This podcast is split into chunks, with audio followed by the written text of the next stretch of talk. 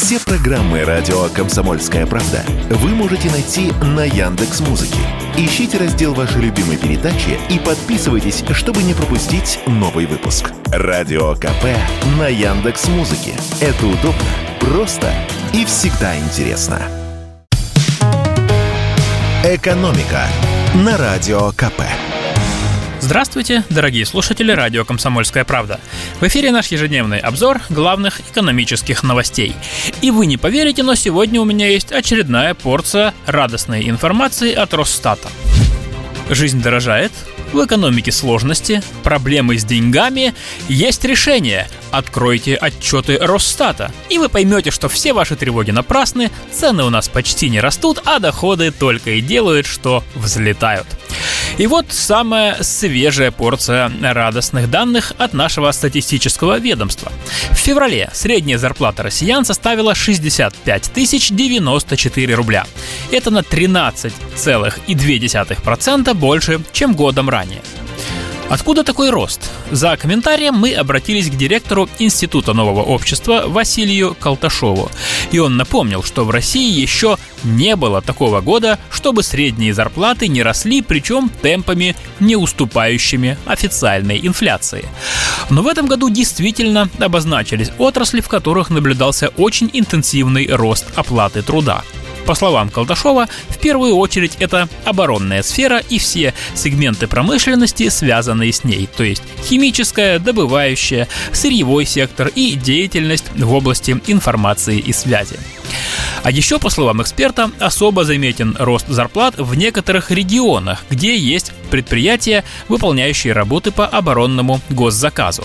Как поясняет Колташов, там такие предприятия могли бедствовать годами, а теперь они загружены заказами, и люди получают невиданные для этих мест деньги, которые могут в разы превышать привычные зарплаты. И данные Росстата это, конечно, подтверждают. Если в высокооплачиваемой Москве за год зарплаты выросли примерно на 5%, то в соседних областях рост оказался в несколько раз выше. В Тамбовской области зарплаты прибавили 22%, в Ярославской почти 19%, а в Тверской 18%. В регионах, где сильна оборонка, прибавка тоже ощутимая. В Тульской области плюс 16,5%, а в Удмуртии, где располагается концерн Калашников, зарплаты выросли на 17%, по данным Росстата. Однако в целом по стране прибавку народ э, не особо ощутил. И Министерство экономического развития объяснило почему реальные зарплаты, то есть доходы за вычетом инфляции и обязательных платежей вроде кредитов и коммуналки, по данным на февраль, за год выросли всего на 0,6%. Но в любом случае мы все равно в плюсе, хотя и в небольшом. И от дел сугубо российских давайте перейдем к проблемам мировой экономики.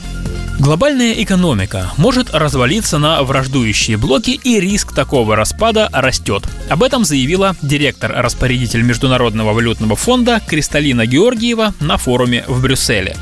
Этот сценарий окажется вредным для каждого, включая население Европы, предупредила Георгиева. И добавила, что нынешняя ситуация – опасный момент в истории. При этом угроза развала глобального хозяйства нарастает одновременно с замедлением мировой экономики, и это вдвойне неприятно. Что имеет в виду госпожа Георгиева и где окажется Россия, если раскол случится? Вернее, даже не где, а с кем?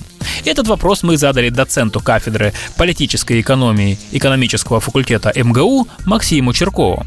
Так вот, по его словам, предсказания главы МВФ вполне правдоподобны, и раскол мира на враждующие экономические блоки уже идет, причем серьезными темпами. И государства, которые представляют, скажем так, альтернативную точку зрения, ну, допустим, страны БРИКС, куда входят Бразилия, Россия, Индия, Китай и ЮАР, вполне могут создать экономический блок мощнее, чем западный. По мнению нашего эксперта, раскол на такие экономические блоки вызовет рост благосостояния России и других относительно не самых обеспеченных стран. Почему? Потому что в результате этого раскола западные страны будут самыми пострадавшими и весь мир, по словам эксперта, перестанет их спонсировать, покупая их долговые ценные бумаги. Однако, развал мировой экономики на отдельные блоки вовсе не означает, что сотрудничества между ними не будет. Наоборот, по мнению нашего эксперта, в ближайшие годы сотрудничество между этими блоками будет усиливаться, и внешняя торговля России благодаря этим процессам пойдет активнее. «Экономика» на Радио КП.